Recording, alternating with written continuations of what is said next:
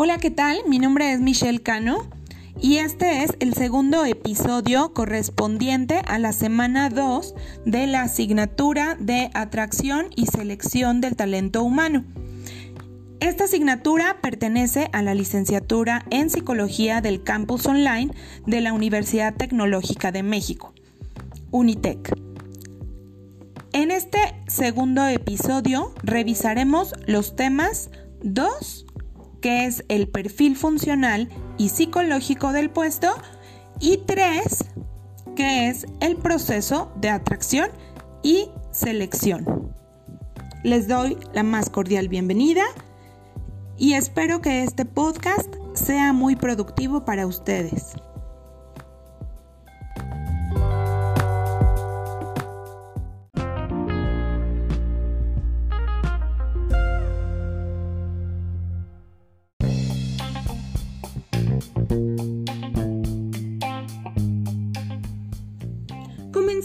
Entonces con nuestro tema número 2. En este tema tendremos tres subtemas que son 1. Elementos para su conformación. 2. El perfil funcional y psicológico como especificación de competencias laborales. Y 3. La importancia del perfil en el proceso de atracción y selección. ¿Qué es el perfil funcional y psicológico? El perfil funcional contiene tres tipos de características. Las intelectuales, por ejemplo, factores de capacidad como análisis, síntesis, nivel de pensamiento, organización, entre otros. También tiene características de habilidades, que se refieren a las condiciones técnicas con base en las actividades a realizar en la posición solicitada. Y las características físicas, que es el esfuerzo físico, que consiste en la fuerza física requerida, tensión muscular, cansancio físico, postura, etc. Por otro lado, el perfil psicológico se refiere a las características de personalidad, que hacen referencia a los factores internos como motivación, interés, inteligencia emocional, extroversión, don de mando, lealtad, entre otros, que se ven reflejados en comportamientos.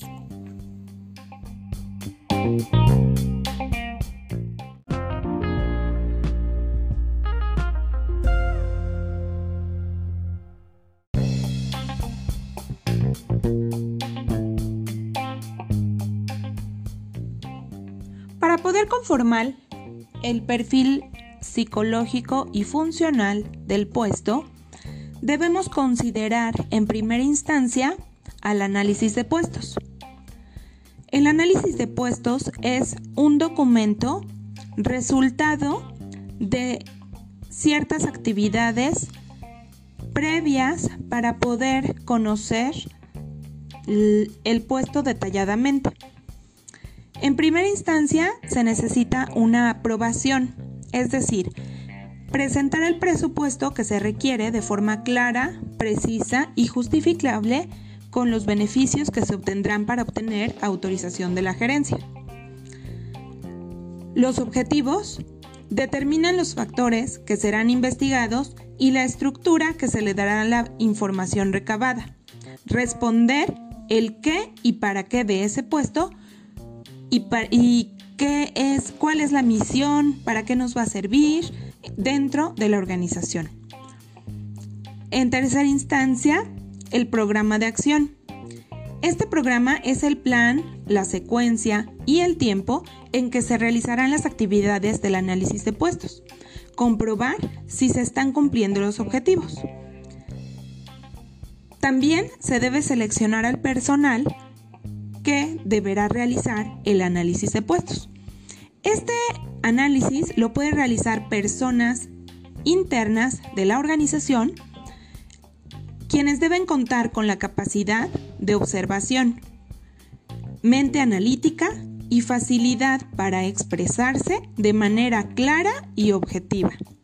O bien, pueden contratar a personal externo.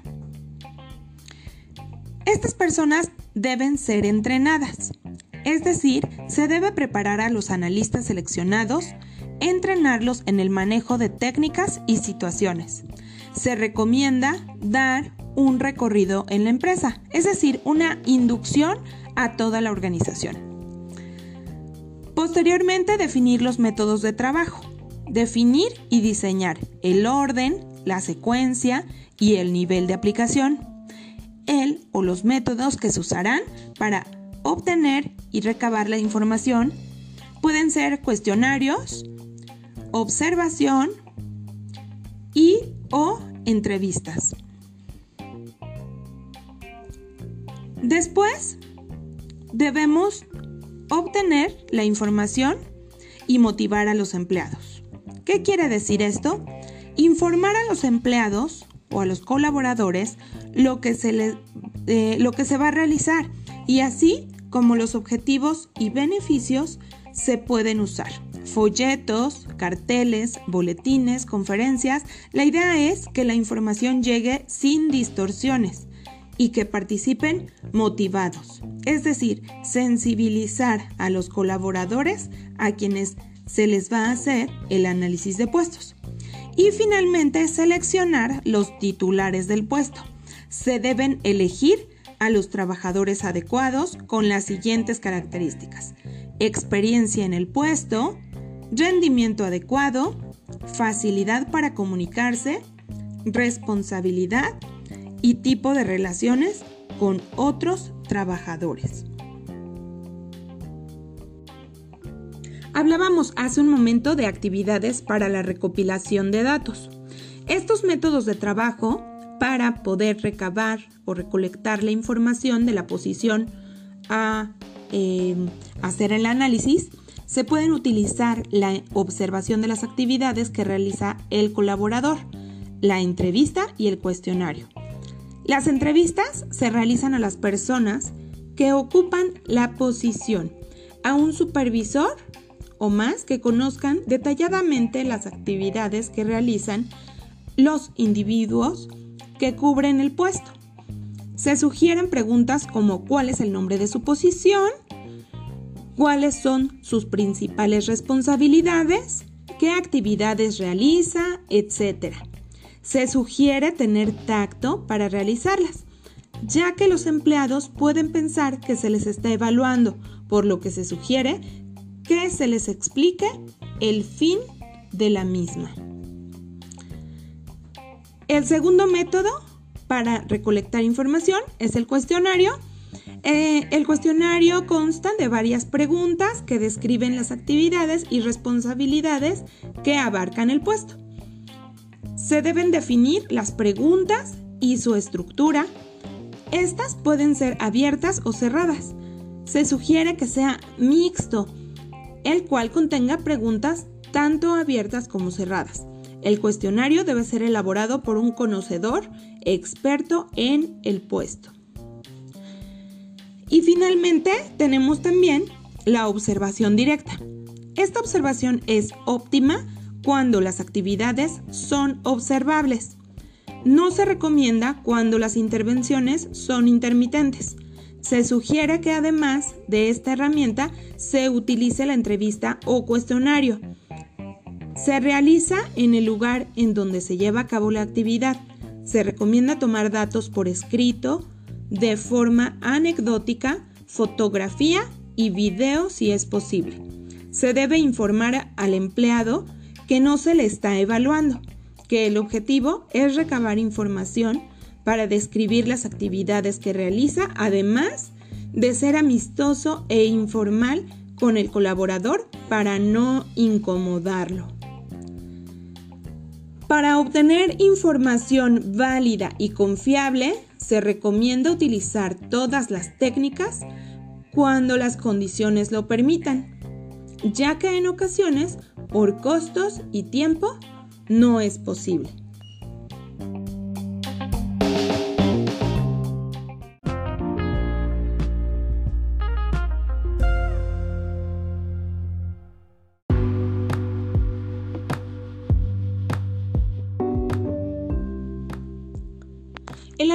De puestos definitivo para su elaboración, Jaime Grados, 2013, menciona que una vez recopilados, analizados y verificados los datos, se debe elaborar el análisis de puestos definitivo, describiéndolo de manera detallada y sistemática eh, los elementos que lo integran. Este informe deberá hacerse en términos claros y precisos, utilizando un lenguaje accesible que evite ambigüedades. La descripción y evaluación precisa de los puestos de trabajo constituyen la piedra angular de un sistema moderno de gestión de recursos humanos. Es importante considerar que los objetivos por parte de la gerencia pueden cambiar por las necesidades propias de la organización, por lo que el puesto no es estático.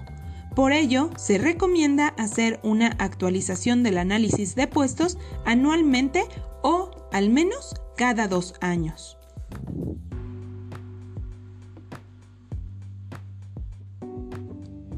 Revisemos cuáles son los elementos del análisis de puestos. En principio debe haber una descripción del puesto. La descripción del puesto es el resultado del análisis eh, en un informe escrito sobre el contenido del puesto con base en las funciones que realiza y consta de tres puntos. La descripción del encabezado, la descripción genérica y la descripción específica.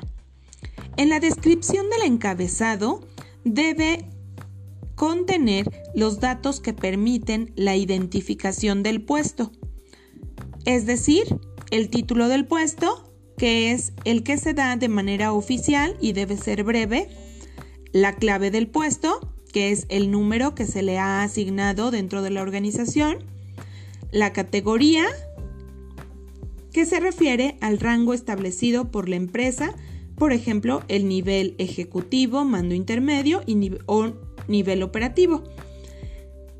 También debe contener el horario, es decir, hora de entrada y salida, horario de comida, días de descanso, eh, si existe algún rol de turnos y todo lo referente a los horarios de la posición. También el sueldo asignado al puesto, eh, en donde se determina la cantidad y la modalidad, es decir, cuánto, cómo, eh, si se le paga por hora, por día, entre otros. La ubicación del puesto, es decir, la localización de la posición dentro de la estructura organizacional puede determinarse por medio de un pequeño organigrama con una breve descripción por escrito. El departamento, sección, taller, entre otros, en el que se desarrolla el trabajo para una mejor observación del mismo. La jerarquía y contactos, en donde se anota el puesto del supervisor inmediato y el de los trabajadores a su cargo, así como sus relaciones internas, es decir, los contactos permanentes con el personal dentro de la organización y sus relaciones externas, es decir, con gente que no pertenece a la organización. Y finalmente, el número de trabajadores que desempeñan el puesto. No es necesario incluir los nombres de las personas. Simplemente cuántas posiciones existen para ese puesto. Eh, todo esto que acabamos de revisar es la descripción entonces del encabezado. Después tenemos, decíamos, la descripción genérica. En esta descripción genérica se debe dar una explicación breve y de manera global del conjunto de actividades del puesto. La principal función es mencionar su objetivo básico, elemento al que con mayor frecuencia se recurre. Y finalmente la descripción específica que es una explicación detallada de las operaciones que se realizan en el puesto. Si el trabajo está constituido por un proceso largo, es útil dividirlo en partes o etapas principales. También es recomendable enumerar estas actividades en orden progresivo, incluyendo los siguientes puntos. Actividades diarias, actividades periódicas, actividades eventuales, accesorios del puesto, es decir, los elementos físicos que de cierta forma permiten el desarrollo de las funciones equipo cotidiano, los recursos técnicos, las herramientas, la maquinaria, la papelería, entre otros.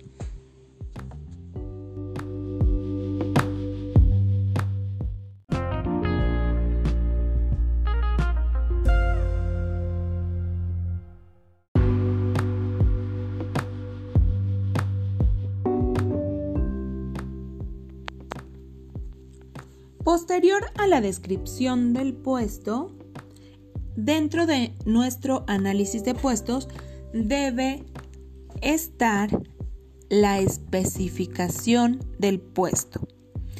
Esta especificación del puesto consta de varios elementos. El primero es las destrezas o habilidades, es decir, eh, las capacidades necesarias para desempeñar el puesto. Aquí podemos incluir habilidades físicas, habilidades mentales, esfuerzos físicos, esfuerzo mental, también los conocimientos, las competencias, la responsabilidad, las condiciones físicas y otros requisitos del puesto. Eh, por ejemplo, edad, sexo, estado civil, disponibilidad para viajar, disponibilidad para cambiar de residencia, presentación, nacionalidad, etc. En este sentido, se debe cuidar que dichos requisitos estén justificados por el puesto y no sean discriminatorios. Posteriormente, nuestro análisis de puestos debe contener los datos generales que son los elementos de cierre del análisis que sirven de referencia en caso necesario. Nombre de la persona que entrevistó, nombre de la persona de quien se obtuvo la información, fecha de la entrevista, fecha en que se terminó el análisis. Eh, y es aconsejable que se contesten las siguientes preguntas de carácter confidencial para uso del analista. ¿Cuáles son las tres principales cualidades de la organización? Cuáles son las tres principales cualidades del jefe inmediato superior y cuáles son sus tres principales defectos.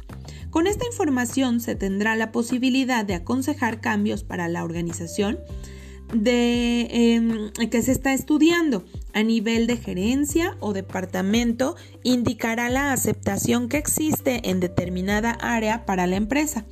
Toda esta información permitirá retroalimentar a la dirección al señalar los cambios que son necesarios y las políticas del personal que deben ser reforzadas.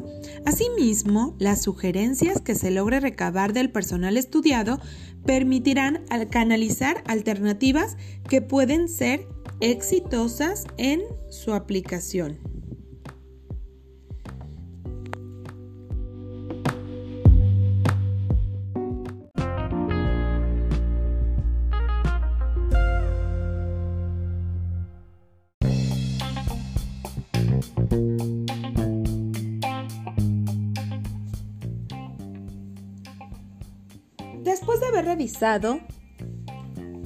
El tema de análisis de puestos como un elemento para em, determinar el perfil funcional y psicológico de un puesto vacante, eh, pasemos a nuestro siguiente subtema que es la requisición de personal.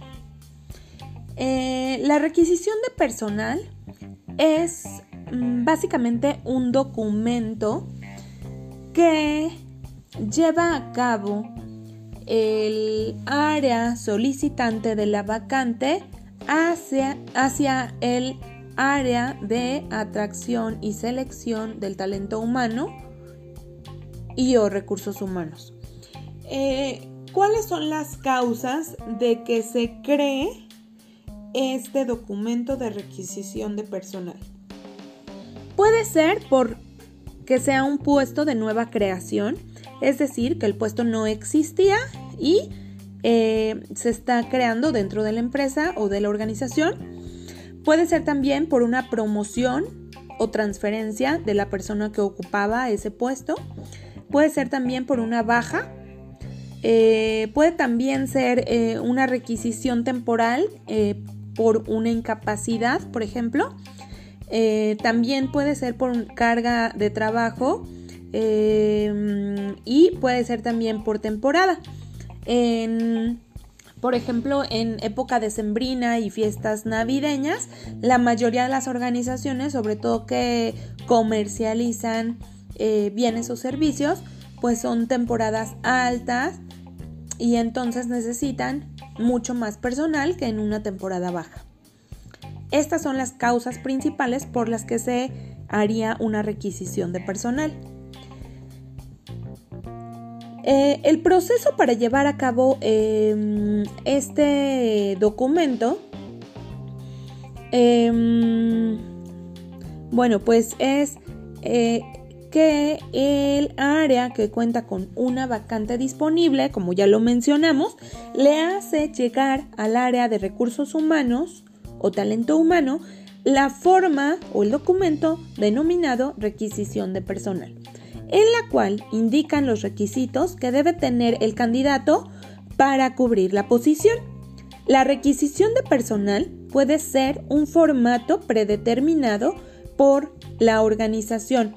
Puede ser enviado vía electrónica, por correo electrónico eh, o por alguna plataforma interna eh, puede ser em, físicamente mm, por un documento en papel o de la manera que la organización lo determine. El objetivo de la requisición de personal es informar al área de eh, atracción y selección del talento humano que la posición se desea cubrir. En este punto es importante que se cuente con el análisis de puestos para saber a ciencia cierta qué buscar en caso de ser un puesto nuevo o tener alguna variable. En la requisición de personal se plasman las características que debe buscar en los candidatos cuando inicie el proceso. Así, no estarán a ciegas cuando elijan al tipo, el tipo de reclutamiento o atracción a usar para atraer a los posibles candidatos y las técnicas a usar en el proceso de selección, así como las condiciones de contratación, es decir, horario, descanso, salario, prestaciones, tipo de contrato, prestaciones y beneficios adicionales y actividades, entre otros.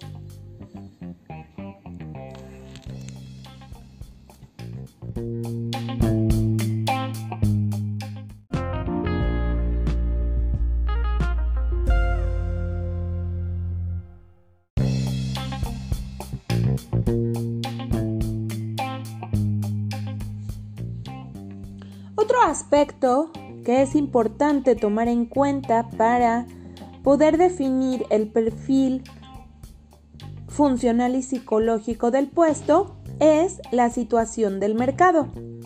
La globalización en la que se ven inmersas las organizaciones, la competencia y los avances tecnológicos han traído como consecuencia exigencias en el desarrollo y evolución del mercado laboral las compañías se ven en la necesidad de competir entre ellas en salario, beneficios, compensaciones, crecimiento y desarrollo que pueden ofrecer para poder ganar al mejor talento, el cual se ve como una inversión ya que tener a los mejores garantiza mejorar la productividad organizacional. El mercado laboral es aquel que constituye la oferta y la demanda de trabajo o bien la mano de trabajo ofrecida en el mercado ante cierta demanda, en donde este mercado de talento humano cuenta con candidatos ocupados o disponibles y los primeros se refieren a los que encuentran eh, a los que se encuentran laborando actualmente y los segundos a los que están desempleados. Estos pueden estar o no en busca de una oportunidad de trabajo. Incluso se puede encontrar laborando dentro de la misma organización.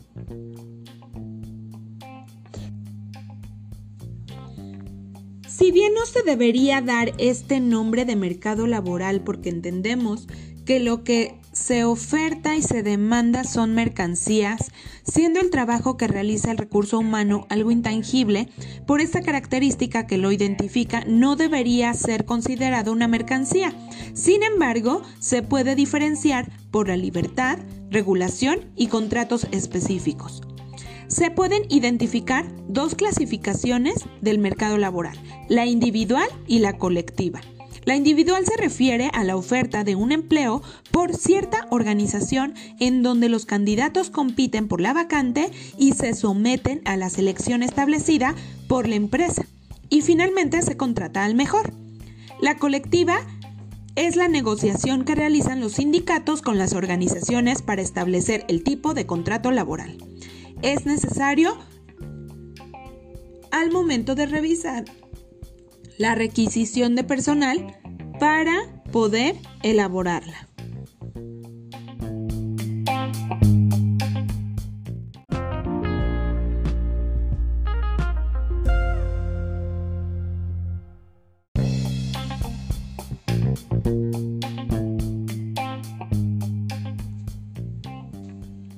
Como se mencionó en la semana anterior, en el primer podcast, las competencias son el diferenciador del talento humano.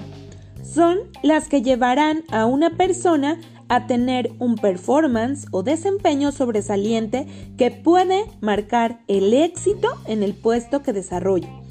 El perfil funcional y psicológico se traducen en competencias laborales ya que la parte visible de las competencias son los comportamientos de las personas.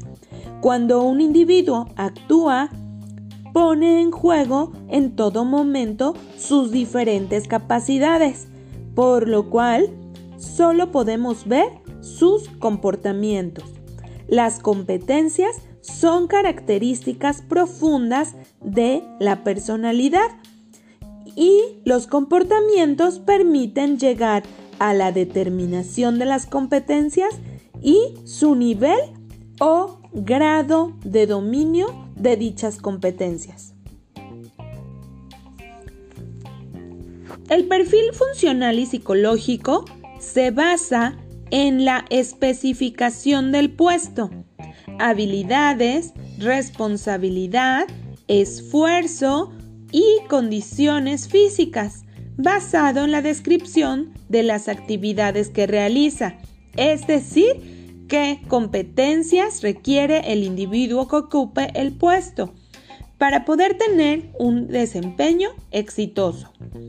Por ejemplo, las competencias para una posición con alto liderazgo serían adaptabilidad al cambio, innovación, cosmopolitismo, desarrollo de personas, liderazgo, comunicación efectiva, dirección de equipos de trabajo, ética, prudencia y temple. El perfil ayudará a determinar aquellos requisitos que debe satisfacer un candidato para ocupar el puesto y así orientar el proceso de selección. El perfil ayuda a que el seleccionador pueda saber quién o quiénes son las personas más idóneas para cada puesto. Y finalmente, este seleccionador deberá tomar en cuenta las características de cada candidato y los requisitos del puesto.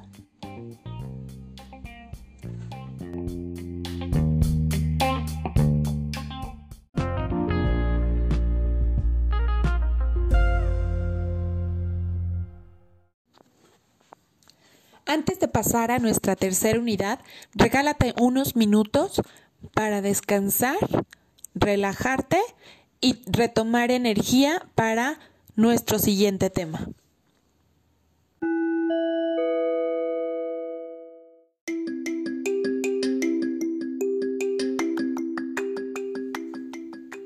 Comencemos ahora con nuestra tercera unidad, que es el proceso de atracción y selección.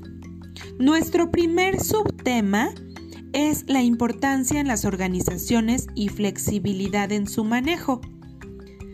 Para poder lograr la atracción y selección de personal efectiva, es indispensable conocer las dolencias o necesidades de la organización, hablando de los individuos que la componen, así como lo que se puede encontrar en el mercado laboral. El reclutamiento es la atracción de personal efectiva y eficiente con la ayuda de técnicas y procesos para ocupar un puesto dentro de la empresa. En este se utilizan varios medios de divulgación en el mercado para ofertar las vacantes que brinda la organización. La adecuada elección y aplicación de medios de reclutamiento se hace a partir de las necesidades de recursos humanos por las que atraviesan y las que se prevén. Esta atracción de personal provee del talento para elaborar la selección adecuada del personal. Jaime Grados define reclutamiento como la técnica dirigida a promover, a proveer, perdón, de recursos humanos a la organización en el momento oportuno para su funcionamiento adecuado, el cual debe tomar en consideración los objetivos y estructura de las empresas. La selección de personal se refiere a la elección del capital humano que cuenta con las características idóneas para ocupar la vacante disponible. Una vez que se tienen a los candidatos que posiblemente pueden ser contratados para el puesto, se aplican varias evaluaciones o técnicas de selección. Las personas son diferentes entre sí, tanto en el plano físico como en el psicológico. Todas cuentan con un nivel diferente de aprendizaje y de aplicación de las tareas aprendidas. Por ello, la importancia de la eficiente y efectiva selección de personal, además de encontrar al candidato idóneo al puesto adecuado, debe proyectar su desempeño y desarrollo en él, tratando de pronosticar el nivel de aprendizaje y de realización del candidato seleccionado en el puesto. Esto con base en Chiavenato 2007. El proceso de atracción y selección de personal no puede ser rígido. Se puede adaptar a las necesidades y costos, es decir, inversión de la organización en el proceso. Por ejemplo, se puede aplicar todas las evaluaciones y entrevistas para conocer las competencias del candidato y después aplicar el cuestionario socioeconómico y médico o en algunas posiciones básicas la empresa no requiere realizar estudio socioeconómico. En conclusión, el proceso se adapta a las necesidades de la organización para no entorpecer sus objetivos siempre que esto sea autorizado por la organización y no rompa la ética profesional. No hay que confundir la adaptabilidad de los procesos con pasar candidatos que no cumplen con lo requerido del puesto.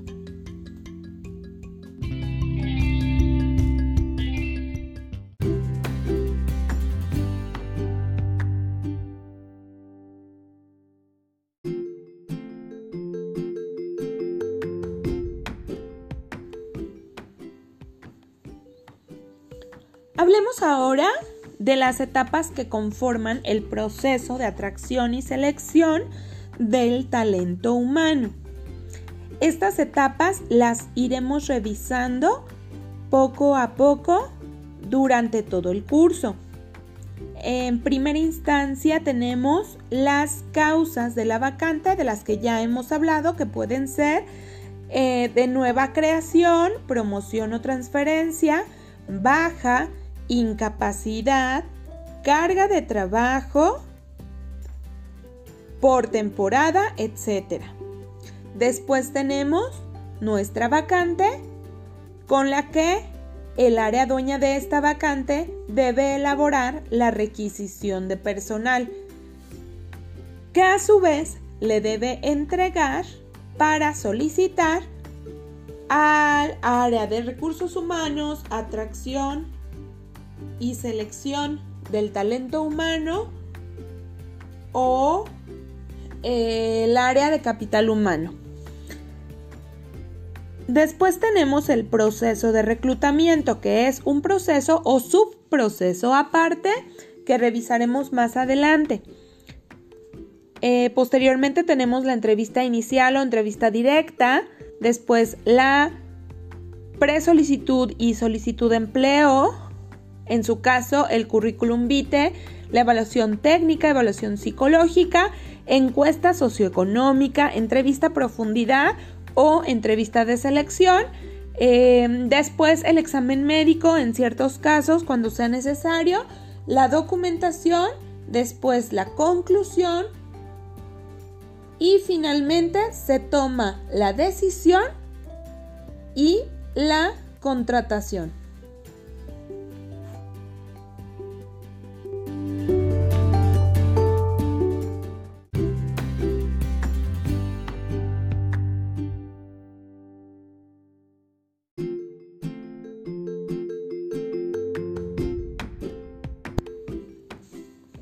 Hablemos ahora de la influencia de indicadores económicos y sociales en el proceso.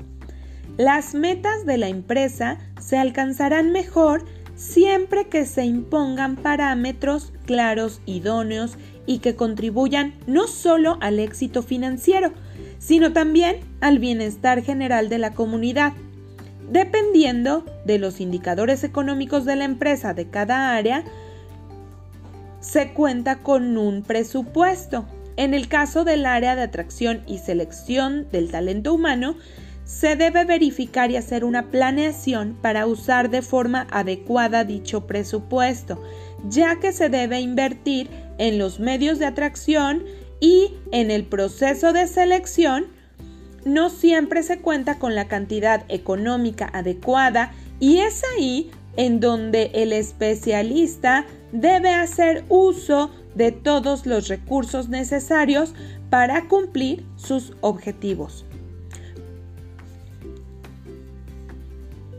Se considera que una serie de factores económicos llevan a que en la actualidad las empresas modifiquen con frecuencia sus estrategias y sus políticas de empleo, lo cual provoca despidos de grupos enteros o la situación de determinados eh, grupos sustituidos por otros al margen de su antigüedad en la organización. Al mismo tiempo, esto conlleva la creación continua de nuevos puestos de trabajo en un entorno de creciente dinamismo y cambio permanente.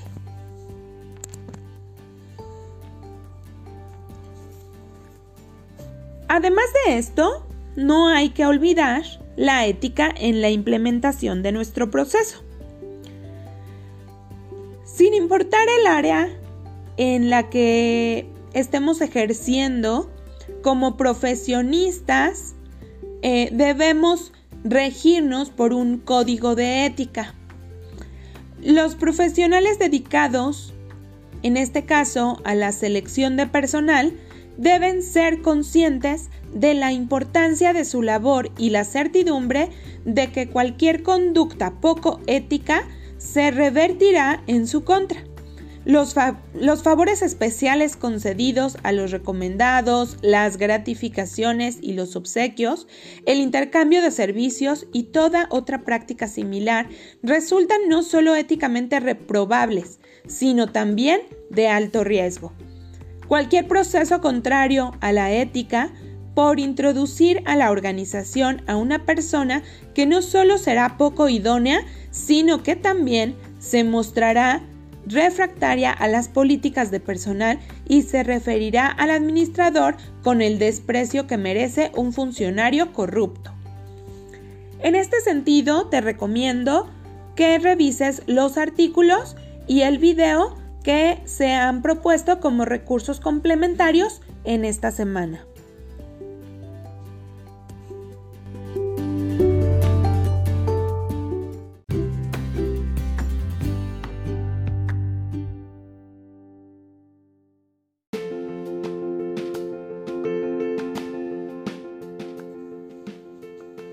Nuestro quinto subtema de esta unidad son las políticas en su manejo. El objetivo de las políticas es la estandarización de los procesos de atracción y selección del talento humano para tener mejora en el control de calidad para minimizar los costos que repercutan en la organización. Dependiendo de las políticas y procesos de la empresa, puede ser que para todas las vacantes o para algún tipo de puesto se requiera que algún gerente o director ya sea del área vacante o del área de recursos humanos, o incluso el director general de la organización, autoricen la solicitud para cubrir la vacante y las condiciones de contratación como son tipo de contrato, sueldo, prestaciones, equipo y herramientas de trabajo. Con base en las políticas de la organización, se aplicarán las evaluaciones de conocimiento, el estudio médico, socioeconómico y la documentación requerida. Estos son puntos que no pueden evadirse a menos que la empresa u organización lo autoricen.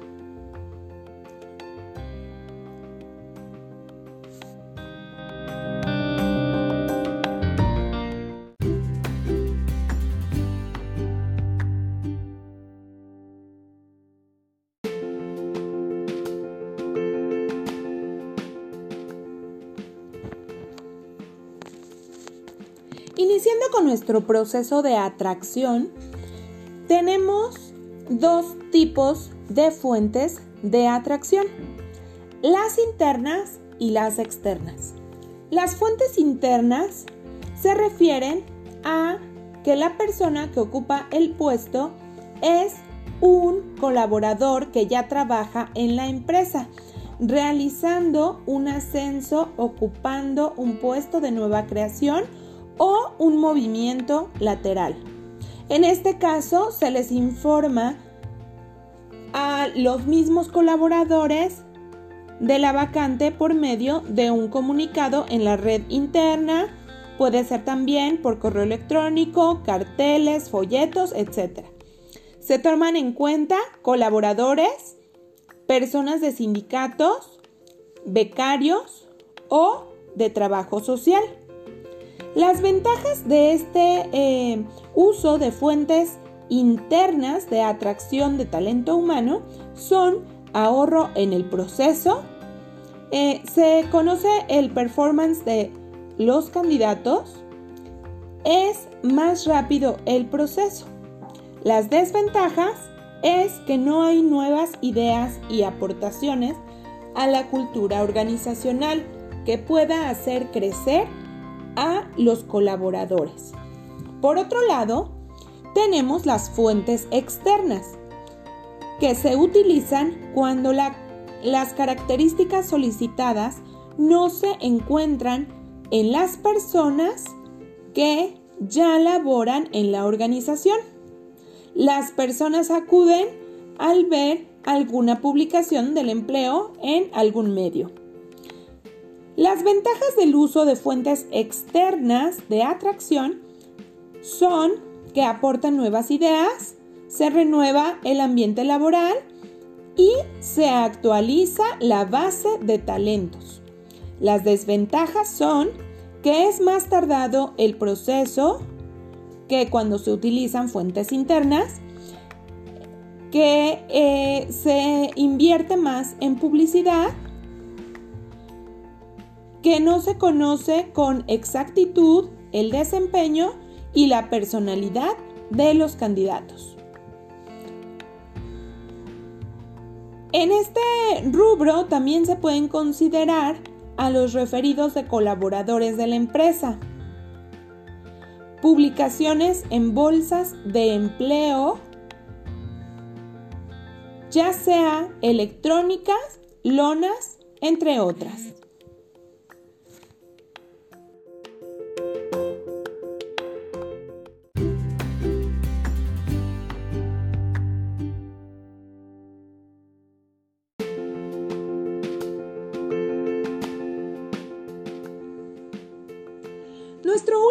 Subtema de esta unidad se refiere a los medios de atracción del talento humano.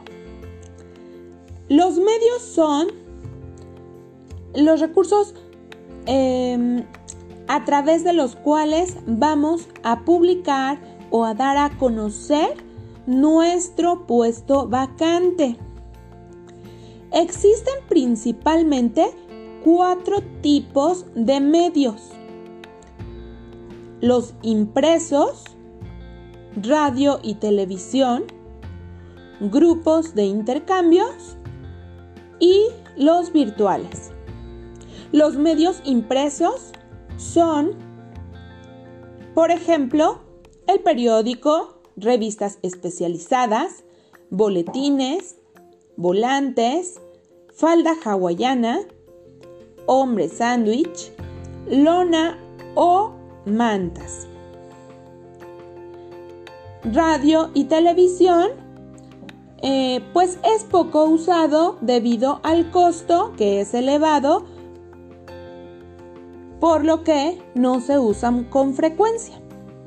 Los grupos de intercambio son formados por los encargados o especialistas en reclutamiento y atracción de diferentes organizaciones y por las bolsas de trabajo de escuelas o instituciones que apoyan a la comunidad.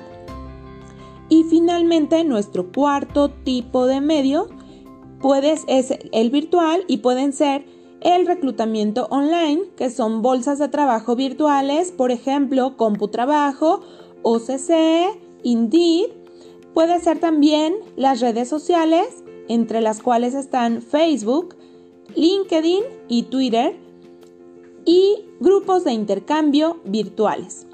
Es muy importante que no confundas las fuentes de reclutamiento con los medios de reclutamiento.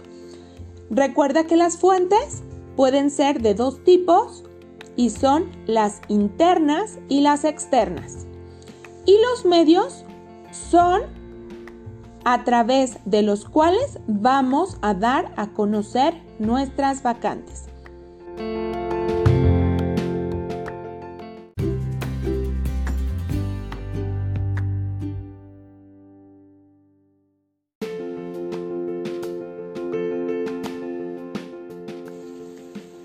Hasta aquí llegamos con nuestro segundo episodio y para nuestro tercer episodio seguiremos revisando el proceso de atracción y selección del talento humano. Ha sido un gusto compartir con ustedes este episodio y nos escuchamos hasta la próxima.